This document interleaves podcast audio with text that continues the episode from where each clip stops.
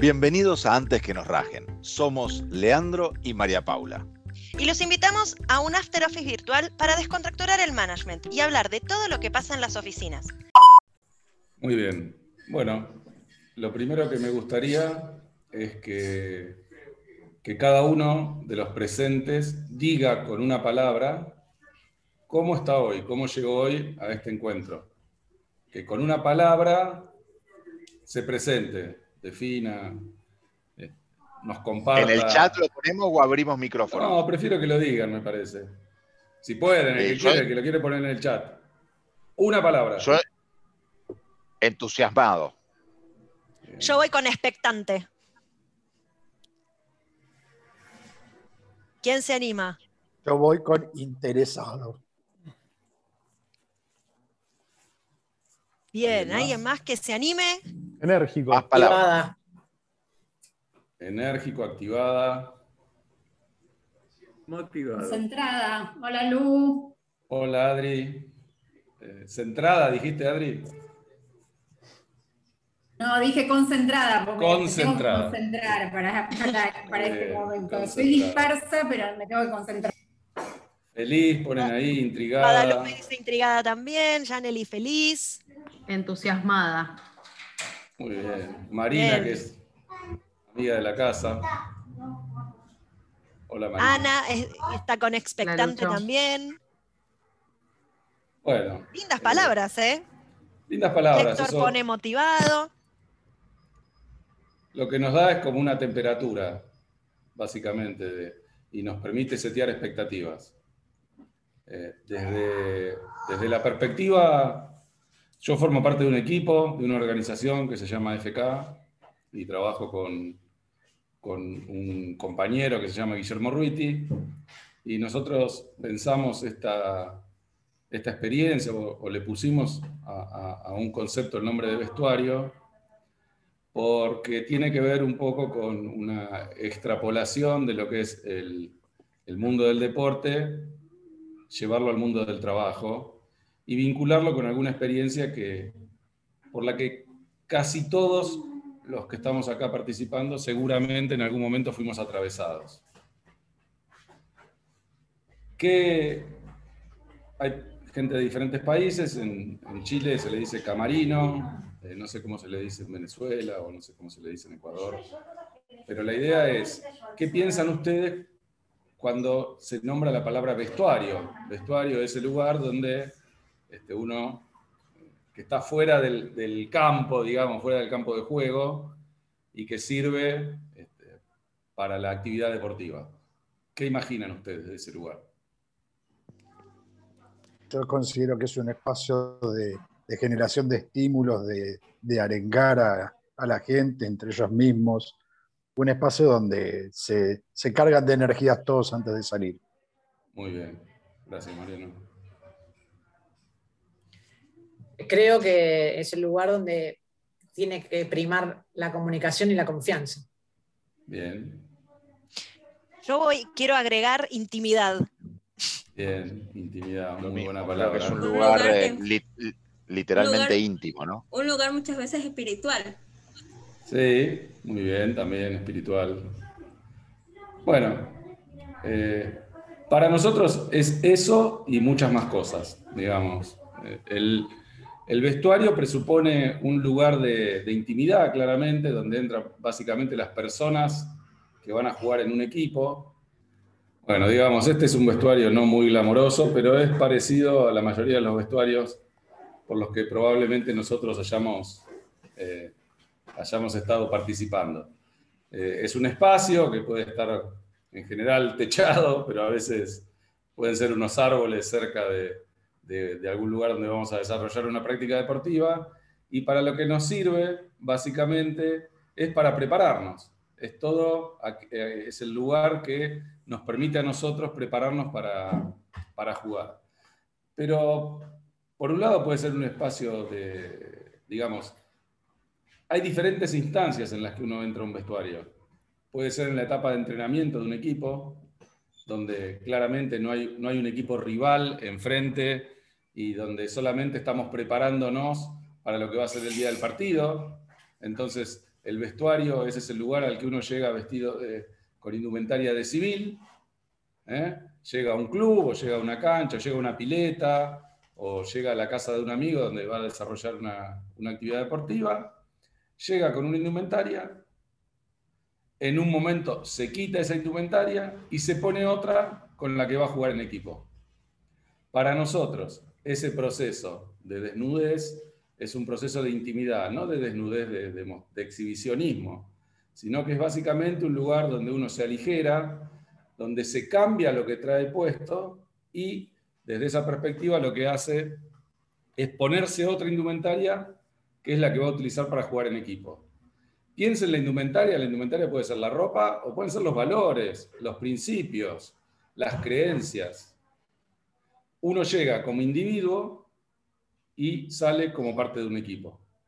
Hay algunas actividades que son individuales, pero así todo, cuando uno practica natación, más allá de que uno sea eh, el que compita, probablemente pueda estar solo, habitualmente forma parte de un equipo o entrena con, entrenadoras, entrenadores, compañeros. ¿eh? Entonces, para nosotros el vestuario es todo eso. Y el vestuario lo que tiene es, Mariano dice, nos dijo un espacio para, era, era como muy optimista para recargarnos, pero también ha habido vestuarios muy tristes. ¿Quién, quién ha tenido la experiencia de participar en un vestuario triste? O en un vestuario donde no primaron los buenos modos.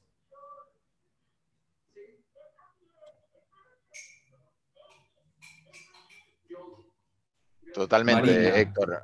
Sobre todo al, final, al finalizar un, un encuentro de con resultado desfavorable, tal vez esos son vestuarios tristes, ¿no?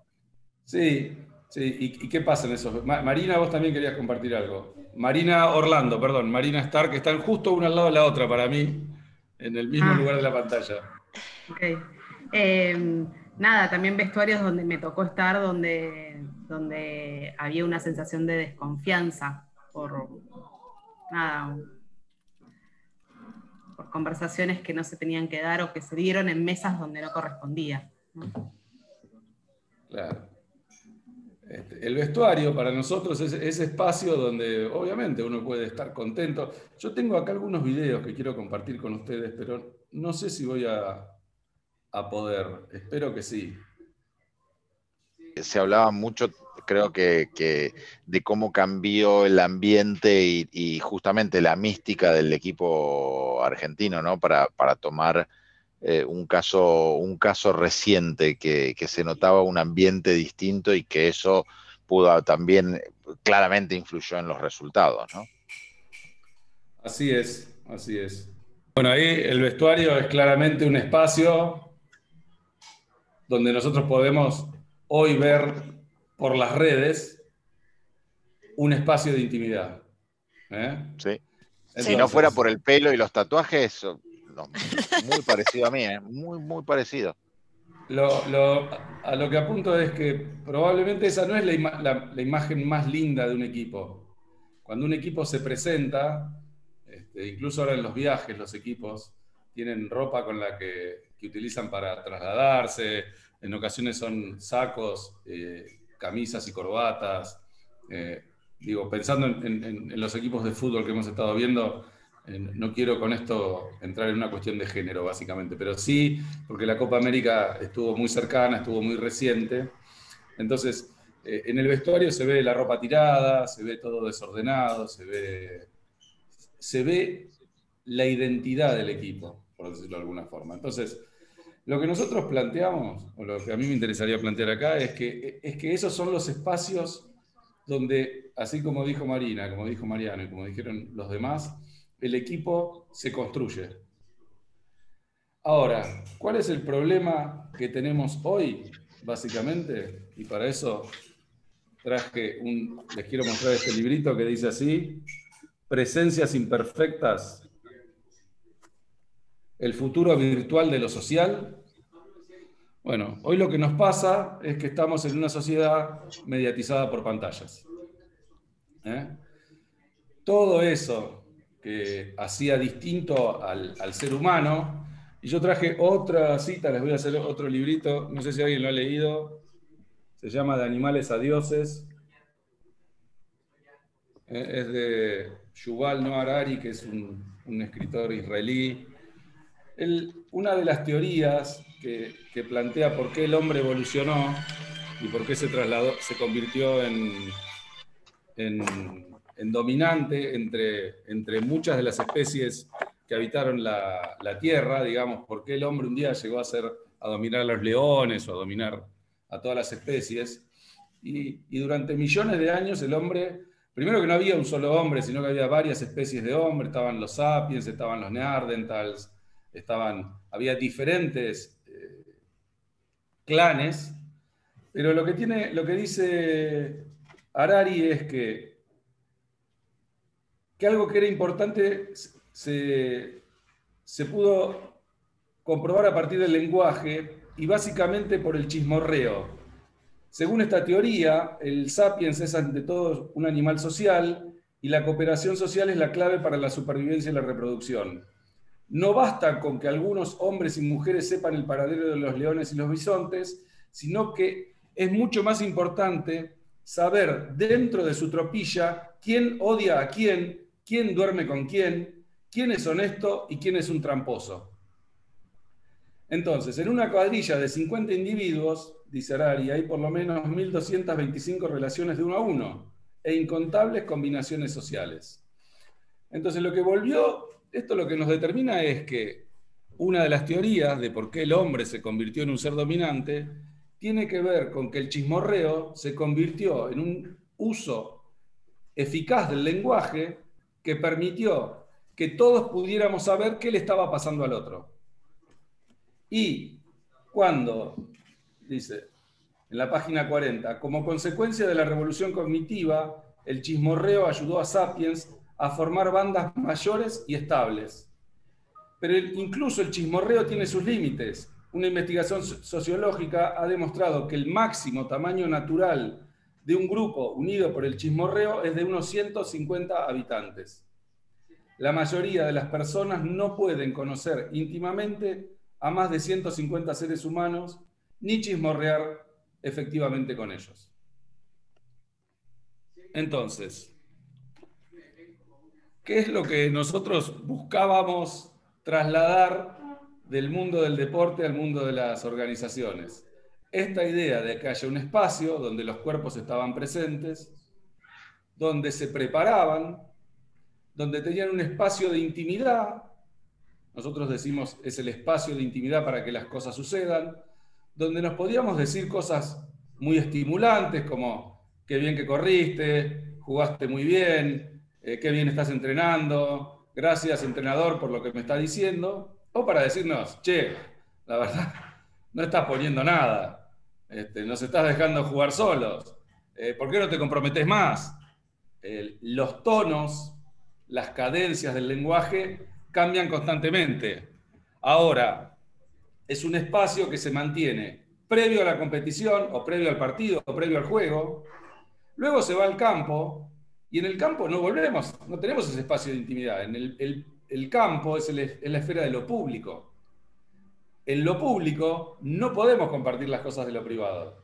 Hay un espacio que es el, de del privado, que es cada uno de nosotros, un espacio público, que es como equipo, cómo jugamos, y para nosotros la síntesis, el espacio de intersección entre lo público y lo privado de una persona que forma parte de un equipo es el vestuario.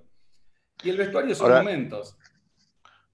Lucho, eh, en las organizaciones normalmente le tenemos miedo a, la in- a- a exponer la intimidad.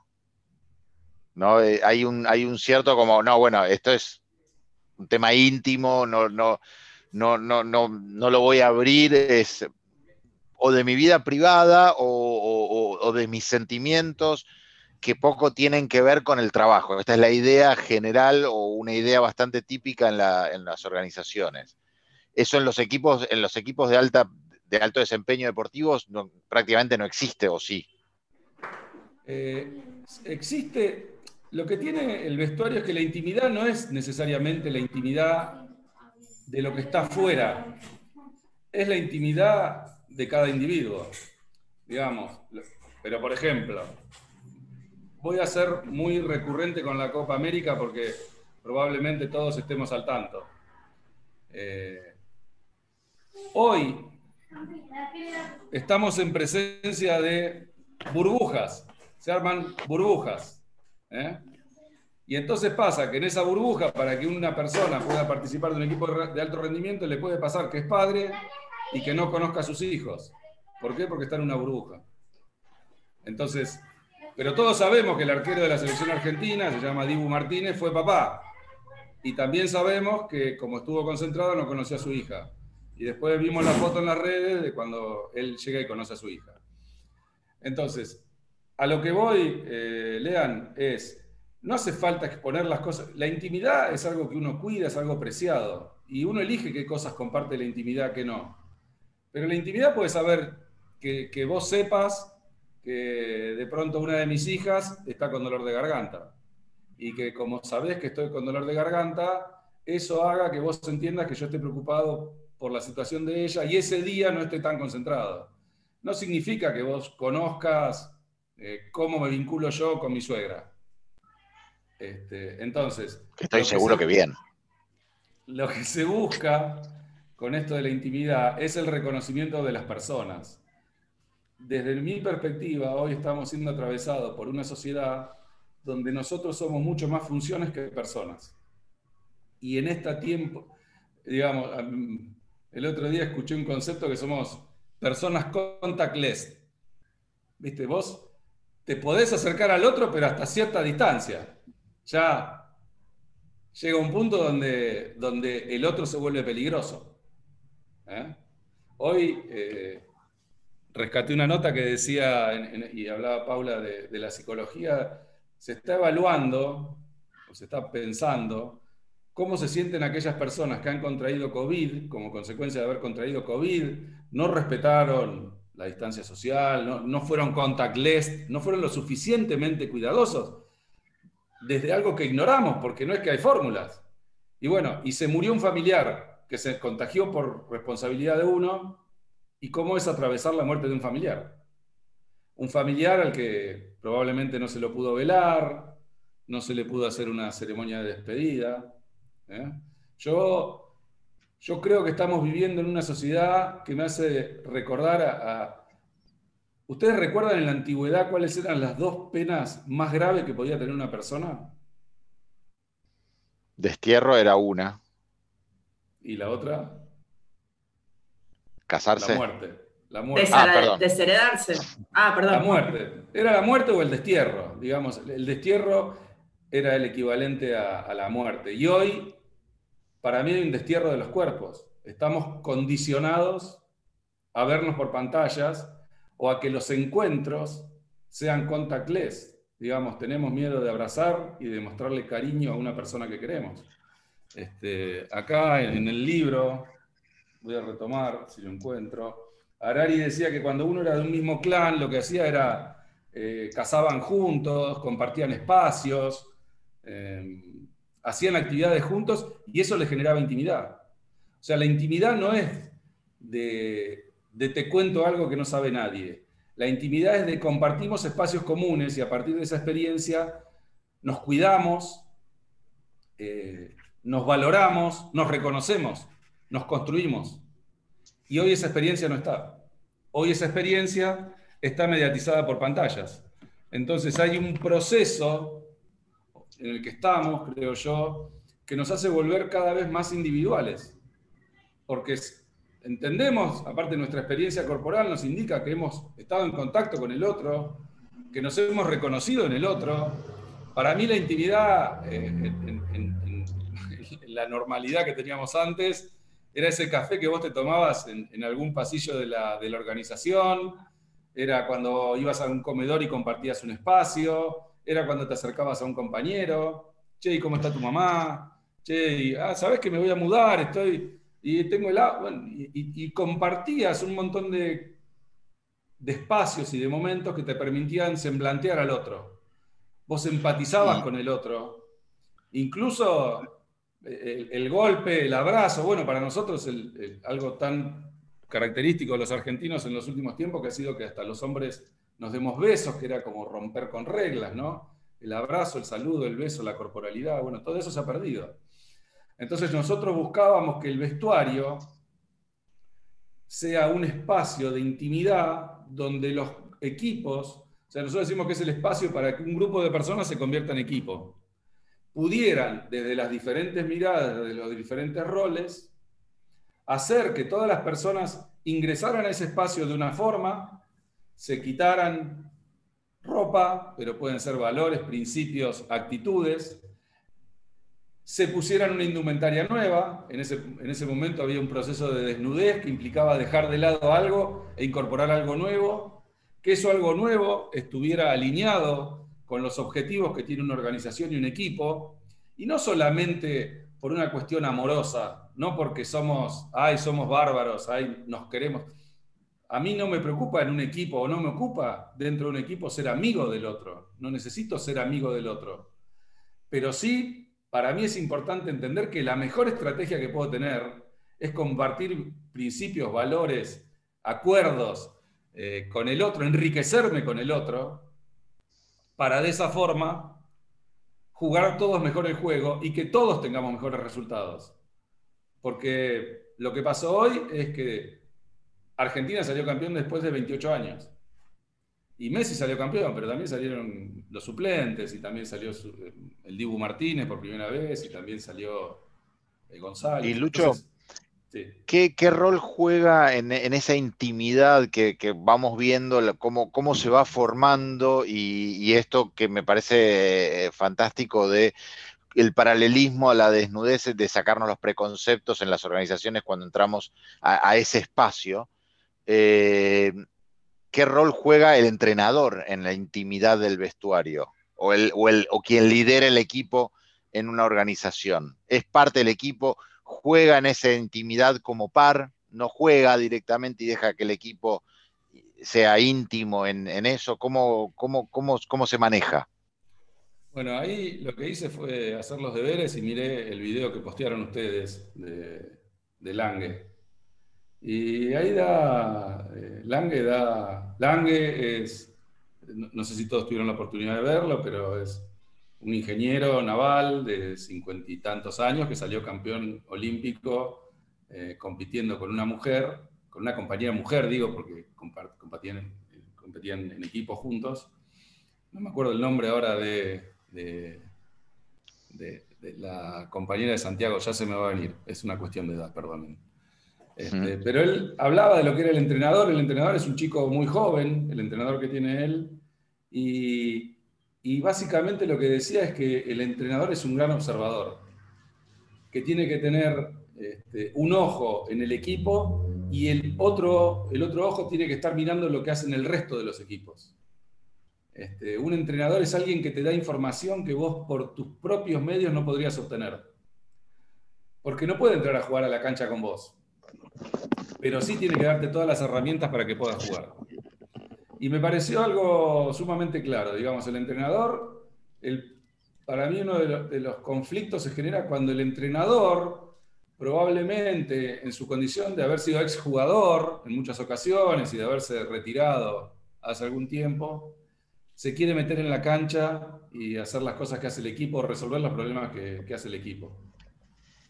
Y, y, para, para mí el, entrenador es alguien que justamente en, un juego está claramente delimitado lo que es el, campo de juego y el entrenador está afuera, no está adentro.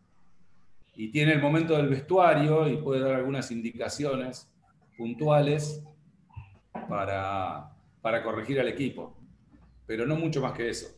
Eh, el entrenador es alguien que tiene que dar confianza, y que tiene que hacerte notar algo que vos no sabías. Digamos, vos tenés que poder confiar en el entrenador. Y también nosotros compartimos muchas de esas entrevistas que ustedes mostraron de, de, Lange, dichas por, hechas por Sergio Hernández, entrenador de la selección argentina de básquet.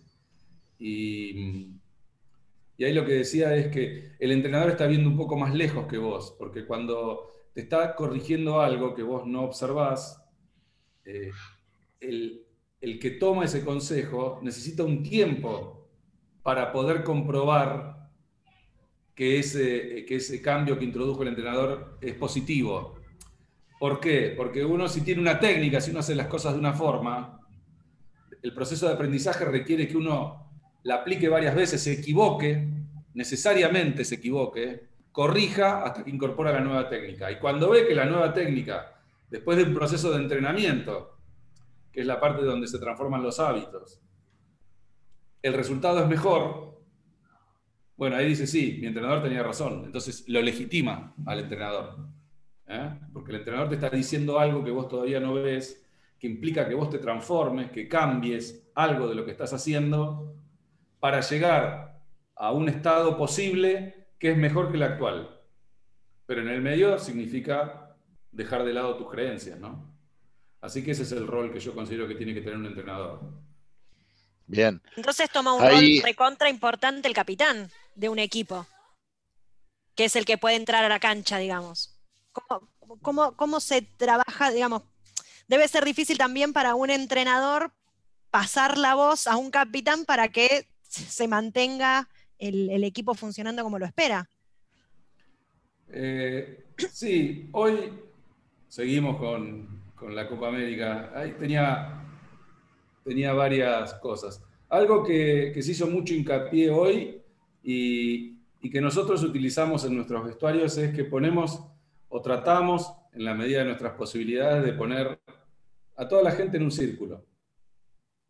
Todos los participantes de un vestuario eh, están alineados eh, dentro de una formación circular que permite que todos podamos vernos, o que estemos todos alrededor de una mesa donde, donde nadie se dé la espalda contra nadie. Y algo que dijo Lionel Scaloni, porque digo, Messi viene, me voy a meter en, en- en dos o tres temitas, pero que me interesa que, que, que Venga. reflexionemos. Uno es, pareciera que ahora Messi es, incluso Messi se siente más feliz porque ganó una copa.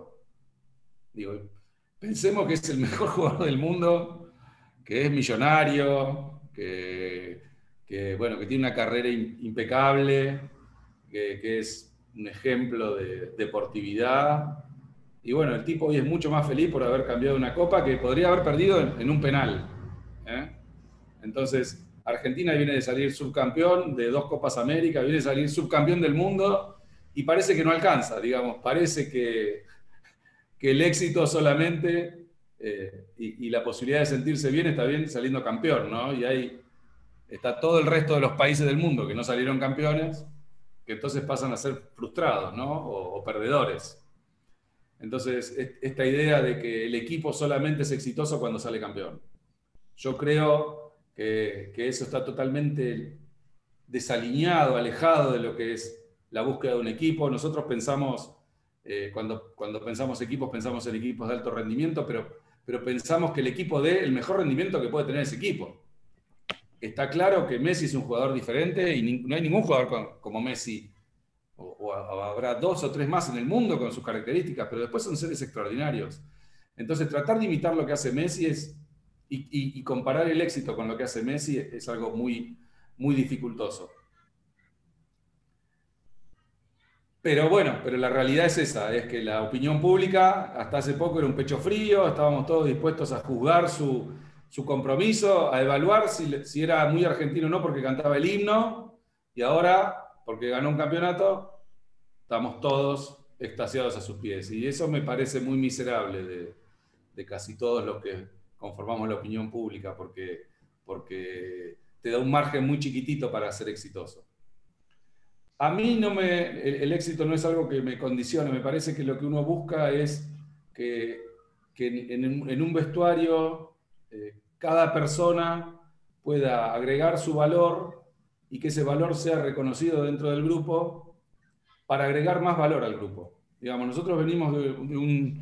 Yo siempre hablo de que el siglo XX era un siglo de, de- de certezas y, y probablemente yo miro a Héctor porque Héctor es más contemporáneo mío, pero cuando, cuando Héctor, antes cuando alguna persona entraba al ferrocarril, toda la familia celebraba porque sabía que entraba al ferrocarril y se iba a morir trabajando en el ferrocarril. O entraba al banco y entraba de cadete y terminaba gerente de una sucursal y la maestra terminaba de directora y el que entraba a una empresa te daban la plaquita de los 20, 30 y 50 años en la empresa y, y uno se casaba para toda la vida y bueno, ya llegaba un momento donde, donde había certezas. Y hoy el mundo es el de, el de la incertidumbre constantemente. El mundo es, el- es totalmente incierto, uno no sabe cómo va a venir el mundo, no sabe si, si dentro de dos semanas nos vamos a estar todos encerrados de nuevo, no sabemos si la variable de- delta nos va a... a- a- no, no sabemos. Eh, eh, hay sectores como la, la gastronomía o la hotelería que, que no saben si van a volver a trabajar, si van a sobrevivir. Eh, eh, empresas, empre- trabajadores que han estado durante décadas haciendo un trabajo que hoy pierde sentido. Ahora, y Entonces, Lucho, ¿cómo en este contexto, tomo, tomo lo, que, lo, que, lo que de- de esta incertidumbre y en este contexto, aquellos que, que nos toca o que participamos de un equipo, eh, ¿cómo hacemos, cómo, cómo se hace para generar ese, ese vestuario organizacional, ¿no? Eh, y, y generar estos roles, el de capitán, el generar esta mística, ¿cómo, cómo, cómo logro en, este, en esta incertidumbre que no sé si voy a seguir con mis mismos compañeros eh, mañana? De hecho, este programa se llama Antes que nos rajen, o sea que, que el cambio es, es, parte, es parte nuestra. Eh, ¿cómo, ¿Cómo generamos rápidamente y si es que hay alguna técnica para decir, bueno, así podemos generar esta mística y así podemos, eh, esto que vos decías, ¿no? Podemos lograr que cada uno dé lo mejor. Más allá que, que ganemos o no ganemos el campeonato, eso se verá después, pero por lo menos empezar porque cada uno dé lo mejor en el equipo. ¿Cómo, cómo, cómo se logra esto? eh, la verdad no tengo la menor idea, pero sí tengo- Estuve 20 minutos armando la pregunta. Lucho, No, remámela, remámela, Lucho, remámela un poco. Estuve 20 minutos armando está, la pregunta. está muy bueno, pero para mí eso es como, digo, me siento el consultor que era hace unos años, ¿no? donde a mí me pedían las técnicas. Venía a enseñarme la técnica y, y vos haces uso de esa técnica y ya te ganaba, la técnica te garantizaba el resultado. Y hoy eh, lo que sabemos es que estamos en un mundo viralizado, con todo lo que esto significa. Pensemos nosotros que los, eh, eh, esta idea de que tenemos un virus dando vueltas es igual que la de, un virus en una computadora. Te, entra el virus y chao, te, descuajeringó toda la computadora, ¿no? Estamos en, en un mundo donde esa experiencia de intimidad que nosotros la compartíamos desde los cuerpos, digamos, yo me la he pasado años explicando cuando te decían, ¿qué es la comunicación? Bueno, decíamos un, un, un 70% es el lenguaje corporal y el tono de voz y la postura, y había un 8% que era lo que decías, ¿no? Y bueno, y hoy eso no existe. Hoy eso no existe. Hoy yo estoy viendo un pedacito de Lean que, puedo, que puede ser tu casa, pero podría ser un fondo virtual. eh, estoy viendo. No, es real, es real, es mi casa real. Sí, pero podría no serlo y, y- y no cambiarían nada. Digamos, es, es una, es una comunicación de muy baja calidad, donde yo entiendo que vos sos Lean porque tuve una experiencia previa con vos, pero no te puedo construir porque mis sentidos no te reconocen como Lean. Eh, tu voz está mediatizada por, un micrófono, por una pantalla. Veo que hay un Alfredo, veo que hay una Itzel, una Guadalupe. No sé si están, no sé si me están escuchando, si no. Estamos, estamos viviendo en un mundo donde todo, donde lo que parece lo tomamos como cierto, una parte la tomamos por el todo. Y, si era difícil antes en la corporalidad, bueno, ahora es un, es- es un tremendo desafío porque nosotros crecimos con esa, con esa experiencia, venimos de un mundo donde, donde ver al otro, entenderlo, empatizar, eso de tratar de ponerte en los zapatos del otro, hoy, ¿cómo lo haces con una computadora? Entonces, lo que yo creo es que lo que hay que poner el foco es en las personas. Eh, yo creo que los equipos, eh, yo siempre creo que lo mejor que le puede pasar a un equipo es que la gente que forma parte de él trate de, dar lo mejor para que ese equipo le vaya bárbaro. Y si eso le sirve de puntapié para irse a otra organización que, que puede ser un paso mejor para su carrera, o uno descubre, no sé, digo, capaz que alguien trabajando en una organización descubre, descubre el área de responsabilidad social y se interesa y se vuelve un apasionado y luego va a una ONG o a otra empresa donde puede, bueno, fantástico, que- que el espacio del equipo haya sido el lugar donde cada persona pudo desarrollarse, pero no desarrollarse y rebobino. Cuando vos entrabas a una organización o cuando yo entraba a una organización, y de hecho hice muchos manuales de, cultura de una empresa, vos entrabas a una empresa y te decían, mira, acá hacemos las cosas así. ¿Y vos qué tenías que hacer? Hacer las cosas así. ¿Y por qué te premiaban? Por hacer las cosas así. ¿Y con quiénes se enojaban? Con los que hacían las cosas asá. ¿Eh? Entonces, te equivocaste, porque no lo hiciste. Mirá que acá hace 100 años que lo hacemos así. ¿eh? Y hoy Entonces- el mundo quiere ser divergente. La innovación viene de lo distinto. ¿Cuál es para mí el arma secreta? Reconocer a las personas, las personas haciendo cosas distintas. Y, y- y- y- y en vez de decir, mirá, eh, yo, yo hace 20 años que hago las cosas así, así que vos no me vengas a mí a decir cómo hacer las cosas. Poneme en duda, y, por eso seamos más flexibles nosotros, y tomemos la mirada del otro y pensemos qué oportunidad estamos perdiendo por hacer siempre las cosas de una misma forma. Y eso lo trae la persona.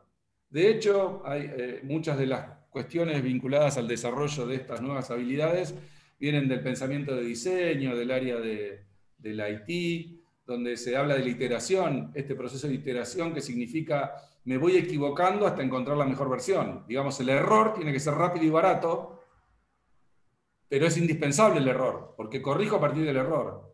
Entonces, lo que nosotros tenemos que empezar a ver es los líderes, cómo van a liderar frente a lo que desde una perspectiva tradicional era el error.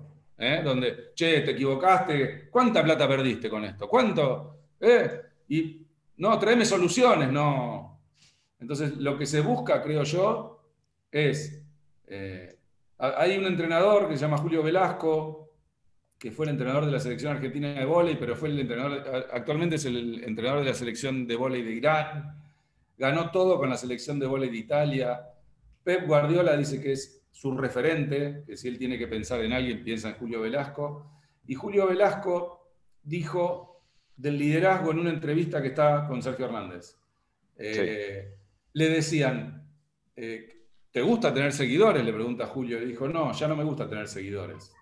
Porque durante mucho tiempo para mí fue importante que mi idea encontrara pregnancia, reconocimiento en otros.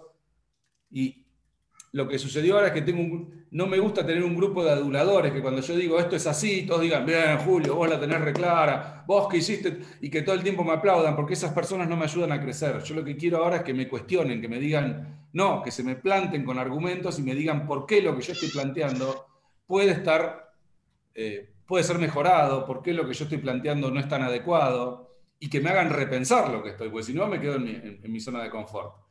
Eso, ¿cómo se hace en un vestuario? Reconociendo las personas. Digamos, en un equipo hay roles y funciones. Messi dentro del equipo gana probablemente 100 veces más que la mayoría de los que están al lado de él. Pero necesita al arquero para jugar también. Y si no lo valida, bueno, estamos en problema. De hecho, en todas las imágenes que se ven, Messi aparece en una abrazando, alzando él al arquero, alzando él a Scaloni y alzando él a Pablo Aymar, ¿no?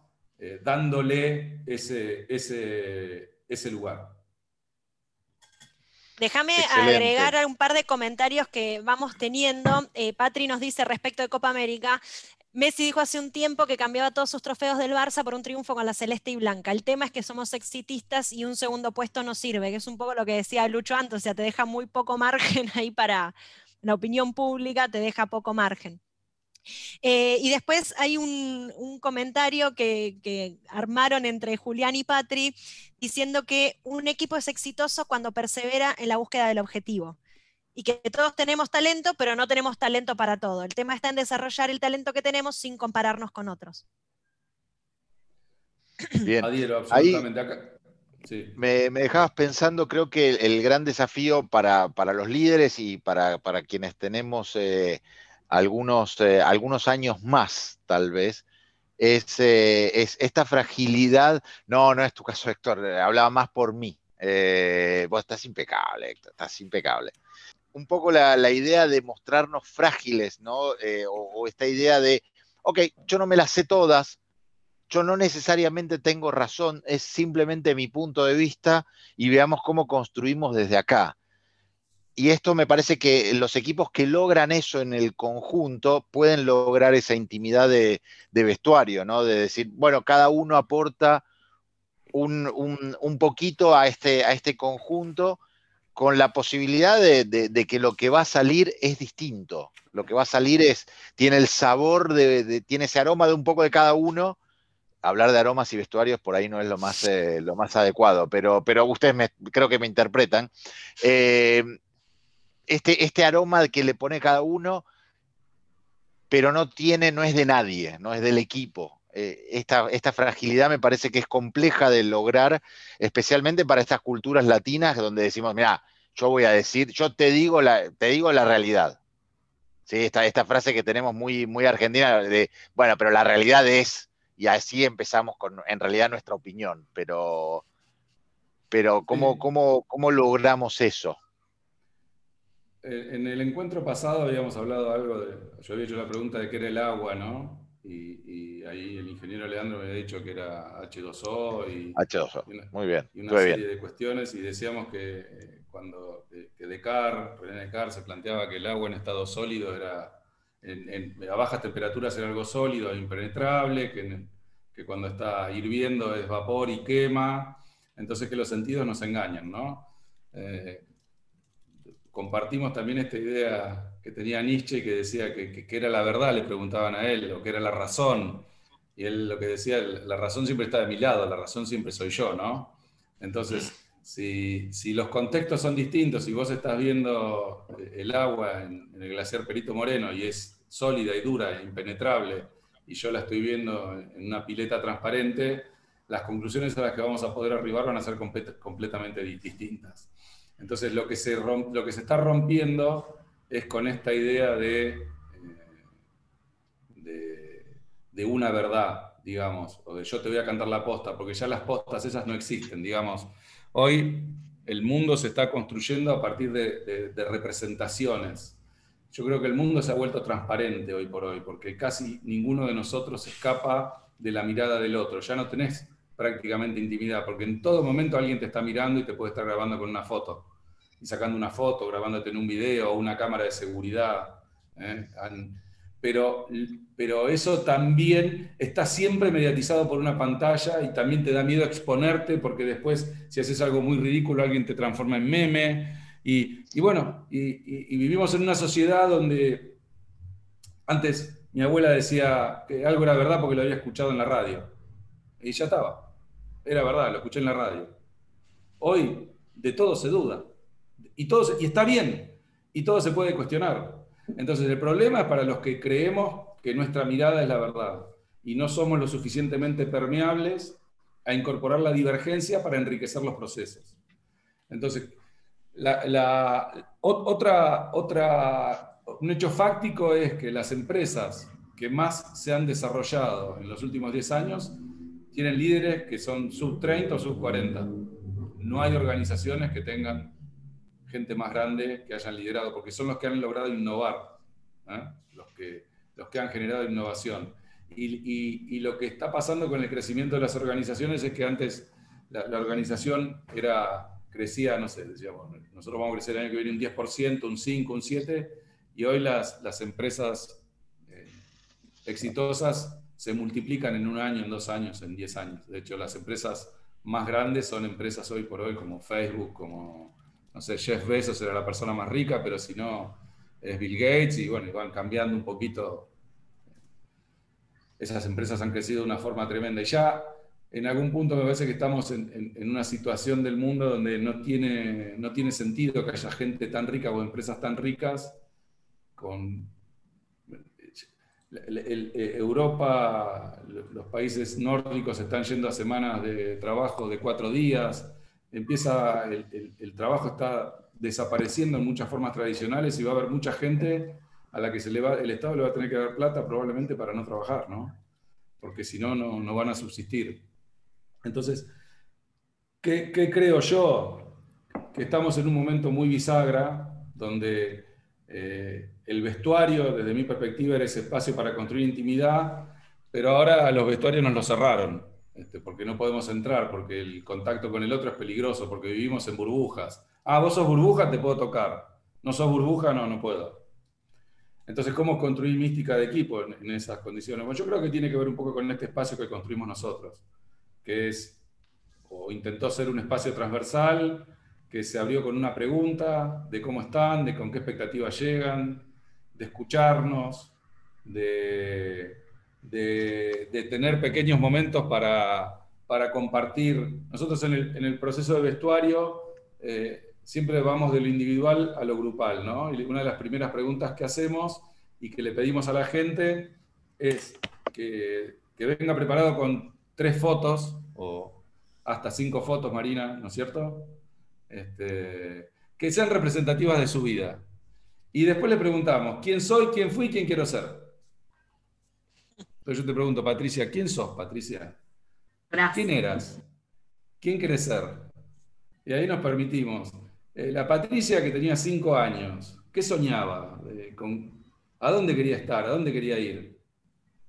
¿Qué quería hacer? Eh, En general la gente te dice, yo quería ser bombero, policía, este, médico, maestra, qué sé yo, no, no- no te decían que quiero ser delincuente, ciberdelincuente, no quiero ser gerente de relaciones institucionales in the sky with Diamond y manejar 3.500 millones de dólares y generar un IQ, no. Era, quería ser bueno, quería ser ladrón eventualmente. Eh, y, ¿Quieres y parecerte hoy- a tu papá o alguna o alguien como muy cercano que era referente? Y bueno, y lo, y- y lo que nos pasa en esos vestuarios es que cuando traen las fotos, ¿qué pasa, Marina? Contá un poquito vos que estuviste en algún vestuario. ¿Qué pasa cuando vos mostrás tres fotos de tu vida y le contás al otro quién sos? Yo soy muy sensible, igual, tengo que decirlo. En este, vestuario lo puedo decir.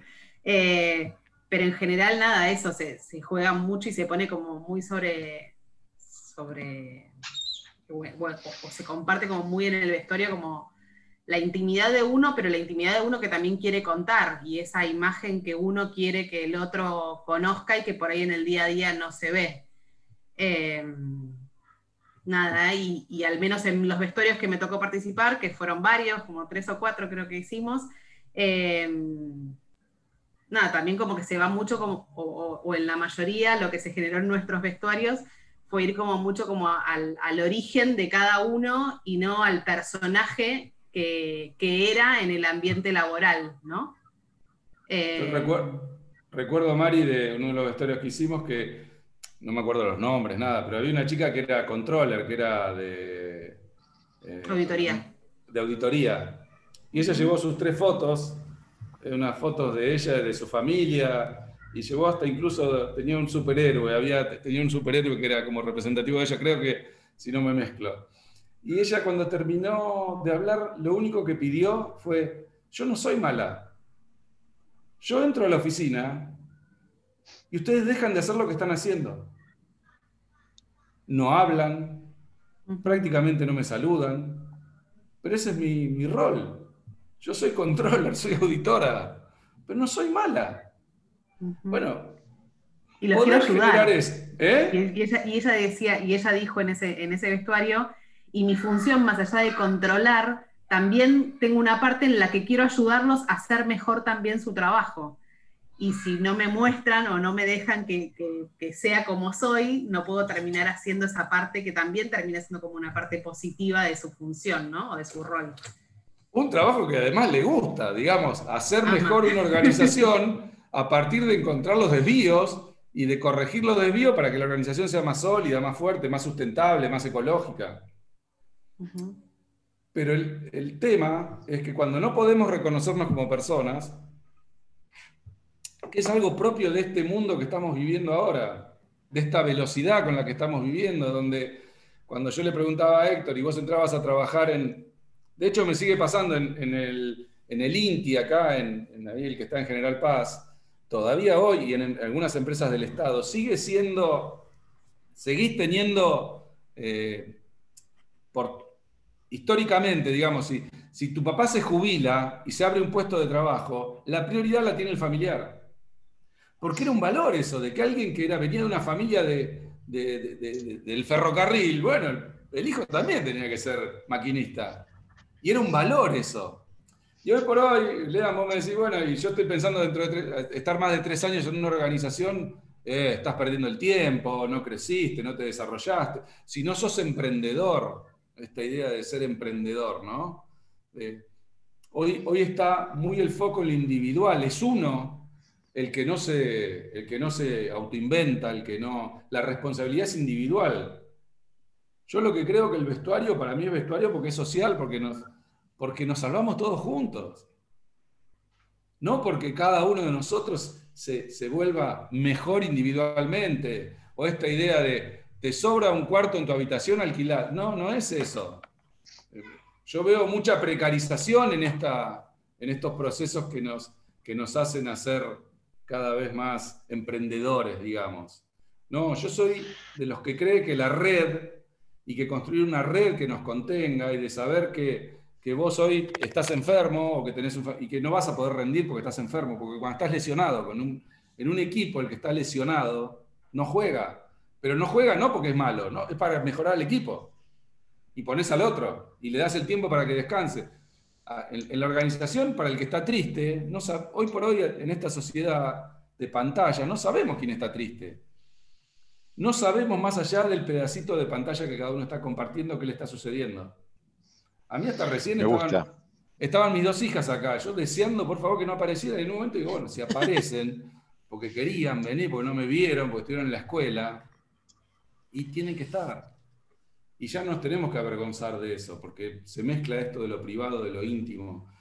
Yo creo que el secreto somos las personas, somos las personas tratando de, de- dar lo mejor, de entender que nos necesitamos, que, que nos podemos fortalecer.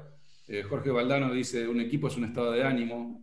Yo acá tenía un montón de imágenes que como soy muy limitado técnicamente no las pude compartir, pero tenía la, la de Messi saliendo campeón, digo, la de, la de Neymar abrazándose con Messi, llorando los dos, y después la de Neymar y, Messi sonriendo después de haber jugado el partido, de haber dado cada uno lo mejor, digamos, este mundo tan competitivo que, hemos crecido, donde, bueno, hay que ganar y que hay que vender y hay que... No sé si, si estamos viviendo un gran mundo hoy por hoy. Este, hay mucha desigualdad. Ya les digo, tenemos miedo del otro porque nos puede contagiar el virus. Tenemos miedo del otro porque nos puede robar. Tenemos, tenemos que encerrarnos en el barrio privado para, para que el otro no venga porque es peligroso. Y bueno, eh, eh, eh, es difícil construir mística de equipo desde esa perspectiva. Eh, yo creo que, que- y, y para ir cerrando un poco, mi, mi idea es que hay que generar burbujas de, de eficacia. Para mí las burbujas de eficacia están con, con encuentros de poca duración en las pantallas, pero de alta, de alta intensidad, digamos, donde no estemos viendo el celular, no estemos viendo, este, que concentrarnos 15 minutos estar todos de acuerdo, que cada uno pueda después, en, en- su, en, su contexto, que digamos, que mi, casa nunca, nunca estuvo pensada para hacer home office. Digo, yo no tengo un, un- un estudio donde tengo mis pantallas y donde, mi, y donde estoy, eh, que mis hijas no pueden entrar y no, yo escucho y si mi hija se cae y se golpea, cuando yo estoy en el trabajo no me entero, pero acá en mi casa salgo corriendo porque mi prioridad es mi hija y el trabajo es un medio para que mi hija esté mejor. Y eso quiero que, que alguien lo valore y lo reconozca. Y si no, tendré que buscar otra organización donde sí se valore y se reconozca que estoy en una, en una casa que es una casa de familia, donde no podemos salir. Y bueno, y que mi prioridad es que si una hija mía se golpea, yo voy a... No es que voy a dejar de trabajar todo el día ni nada, pero sí voy a prestarle atención a eso. Y que si tengo un familiar enfermo o que si estoy triste, alguien me pregunte, y no, esto, estamos todo el día conectados y te respondo mail a cualquier hora porque soy eficiente, porque vos me- y, y bueno, pareciera eso, no se siente en falta si no está hiperconectado, ¿no? Y, y son Totalmente. contactos muy largos y de muy baja intensidad, de muy baja, de escasísima intensidad, porque nosotros estamos acostumbrados a ver Netflix, a ver la serie, a ver los jueguitos, qué sé yo, que están diseñados para todo el tiempo estar estimulándote y que vos ahí te metas y te enganches. Y acá yo estoy viendo una pantallita con una resolución que es la mía y que veo un pedacito de cada uno de ustedes y después de un rato es aburrido, la verdad. Este, no, tengo el estímulo visual. Entonces, toda la, cali- calidad de comunicación que tenemos es muy baja. Eh, no, sentimos, eh, el- no nos resulta difícil empatizar con el otro, conocer su temperatura. Viste que a veces alguien está agitado, está nervioso, nada. Todos queremos, todos damos la mejor versión que tenemos, como la vez pasada, eh, una chica que se llama Mariela Fernández, que es una conductora, una periodista, que mostró en Instagram o en, Twitter una foto triste y la mataron, porque ¿qui- ¿quién se muestra triste en las redes? ¿Quién muestra el lado triste? ¿Dónde Estamos más instagrameables que nunca, digamos. Siempre estamos. Sí. Entonces, y después de eso, alguien lo puede levantar y, y- y le da otro sentido, ¿eh? porque, nada, agarran una foto tuya y le ponen, la viralizan, lo que está pasando con la viralización de, de la intimidad, digamos, cómo, cómo, cómo podés lastimar al otro. Bueno, creo que el secreto es reconocernos como personas, volvernos más humanos, mirarnos. Yo digo que la diferencia está entre dar y donar sangre, esto lo compartí la vez pasada, pero es cuando vos tenés un familiar enfermo o alguien que querés mucho, cuando hay una colecta de sangre y dicen, bueno, ¿quién viene a la donación? De... Va- Vamos, te sacás la foto, estamos todos contentos y nos vamos a comer después con la familia sabiendo que hicimos una obra de bien. Ahora cuando, cuando te dicen, che, Rodrigo, mi papá tiene la misma sangre que vos, necesito que mañana a las 8 de la mañana estés en ayunas, venís por favor, viste que te sobran los dedos de la mano para contar la persona que tenés para pedirle. Bueno, para mí eso tiene que ver con la intimidad. Y en el trabajo tiene que ver con reconocer eso. Hoy por hoy, creo que el trabajo este, se transformó en algo que todos necesitamos, claramente, pero hay que encontrarle un nuevo sentido. Y ese sentido tiene que ver con, con que las personas podamos repensarnos y entender que ese cuadradito que yo veo ahí es alguien que puede hacer algo importante por mí, por el equipo y por la organización. Eh, en, la medida en que el, mu- el mundo con las pantallas se ha acercado mucho. McLuhan decía que se vuelve una aldea, ¿no? Este, pues queda todo muy cerca, pero también queda muy cerca y muy lejos, porque, porque estamos al lado, pero un profesor mío que se llama Héctor Schmuckler decía, vos hoy por hoy podés ver todas las rosas del mundo, pero no podés olerlas. Entonces, cuando nosotros nos perdemos la, posibilidad de reconocernos como humanos, en estas pantallas que son magníficas porque nos permiten a todos estar conectados desde diferentes lugares, o sea, es fantástico, pero es, uno de los, eh, eh, es una de las caras del prisma. La otra es que no, que no sé cómo sos, no sé cómo, cómo lees, no sé cómo te moves. Eh, Viste que cuando llegas a un lugar decís, me cae bien esa persona, no sé por qué, y me cae bien. Y, tenés esa cosa que te da esa sensación corporal que es única, que es intransferible, porque no es que esa persona le cae bien a todos, a vos te cae bien, o hizo un gesto, o se movió de una forma, o viste cómo le acaricia la, la cabeza al perro. Son esas cosas que hoy por hoy se han perdido, y lo que yo creo es que hay que, hay que pensar, y ahí por eso no hay fórmulas, pero cómo las reconstruimos. Este espacio, también por eso estoy acá, me parece que está en esa búsqueda, que es humanizarnos, reconocernos de una manera transversal, escuchándonos. El que quiere participa, el que no quiere no. Hoy yo, de alguna forma, tengo como un cierto monopolio de la palabra, pero la idea es que todos podamos hablar, que todos podamos decir, eh, que todos podamos reflexionar y, y desde ahí construir un- una salida. Y me parece que va por ahí, va todos juntitos, probando, equivocándonos y, y viendo por dónde viene la mano, porque la verdad que, que estamos yendo a esto, el futuro virtual de lo social, eso que teníamos tan claro nosotros, que, decíamos, bueno, sí, yo voy a buscar a las nenas a la escuela y tengo que buscar a una, la, media hora a la otra, no me puedo acercar a ningún padre, es un, es un caos cada vez que, Es un momento particular, sin lugar a dudas, pero es un momento, eh, creo que cuando lo miremos en perspectiva, eh, más allá de lo trágico ¿no? y, de lo, y de lo malo que nos ha pasado a, a todos, eh, es un momento de aprendizaje para, para todos y de, y de reflexión. Y, y creo que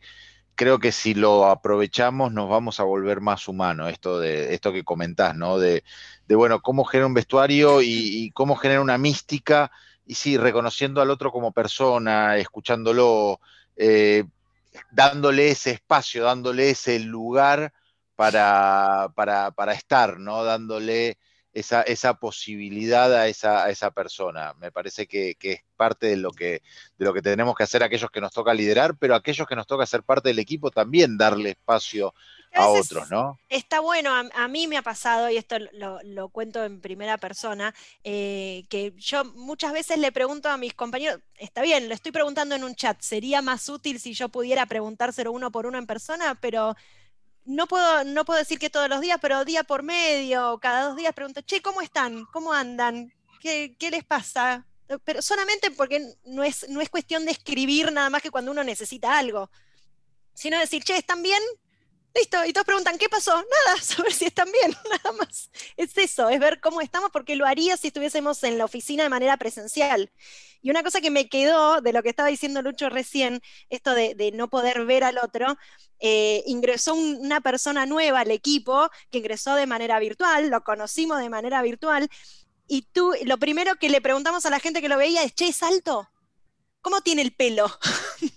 ¿Cómo, ¿Qué hace? ¿Cómo camina? Son preguntas que en otro momento no las hubiese hecho, pero te das cuenta que empezás a preguntar ese tipo de cosas porque es raro conocer a alguien a través de la pantalla. Y me quedó, me quedó esa idea dando vuelta en la, en la cabeza. Lucho, ahí nos estás mostrando una, una foto. Sí, para que me digan qué ven.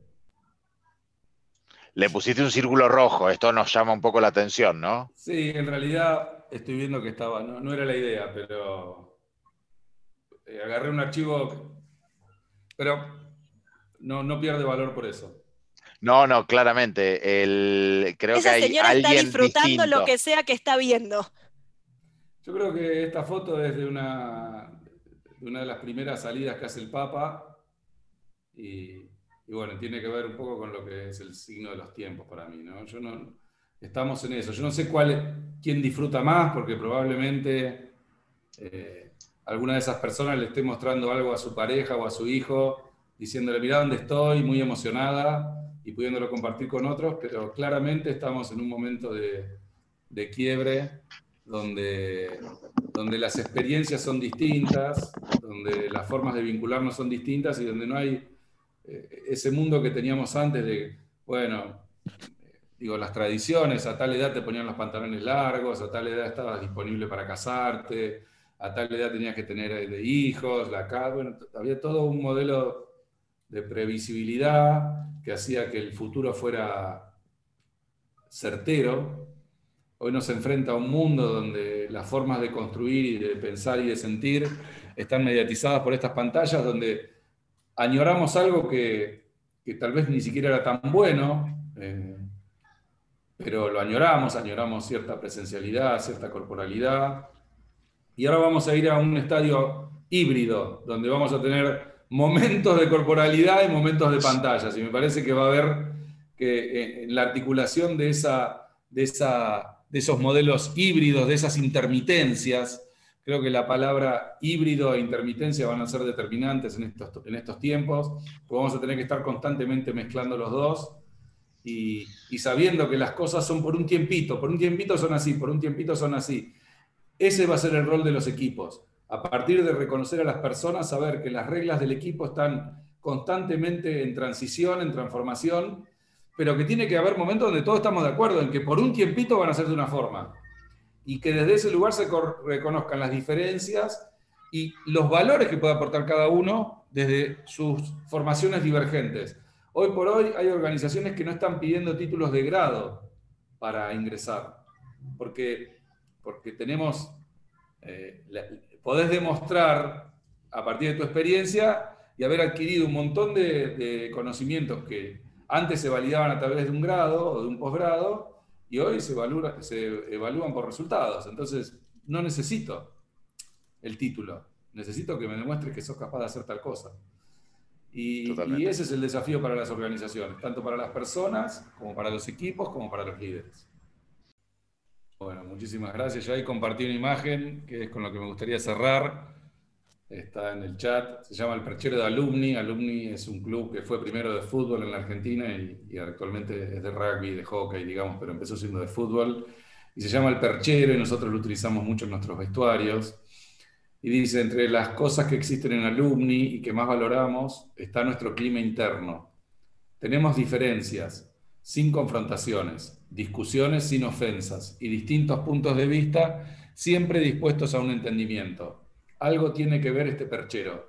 Aquí es donde cada uno cuelga al entrar sus egoísmos, su intolerancia, su mal humor, sus rencores, sus ansias de lograr ventajas y figuración, sus flaquezas y sus desalientos. Después, cuando llega la hora de irse a su casa, está en todo su derecho de pasar por aquí para llevárselos. Y si por casualidad le falta algo o todo lo que dejó, quizás sea por culpa de alumni. Así que les dejo esa Bien. foto porque nosotros la, la compartimos en todos nuestros vestuarios y tiene que ver con eso, que nosotros proponemos ingresar a un lugar donde nos transformamos y cada uno tiene sus valores y sus principios. Si quiere, cuando se va de- del equipo puede volver y tomarlos, pero creemos que es la mejor forma para lograr resultados. Creemos que construir un vestuario de intimidad que se sostenga desde la mirada del compañero, del sentirnos equipo, de pensarnos como, como una sociedad, es la mejor forma de, de- salvarnos, podríamos decir en este momento. Valoramos todos los esfuerzos individuales, creemos que cada uno tiene que, que ser también la mejor versión de cada uno, pero apelamos a construir una red, una malla que nos dé contención, donde, donde sepamos que no estamos solos y de que hacia adelante el futuro va a ser mejor si, si estamos juntos. Muchas gracias, han sido muy generosos por invitarme, por invitarme otra vez y, por estar ahí. Eh, el agradecido soy yo. Te invitamos a ver Antes que nos rajen, un programa quincenal online y gratuito. Para saber más, podés buscarnos en Instagram y en LinkedIn. Acompañanos, tenemos mucho que hacer. Antes que nos rajen.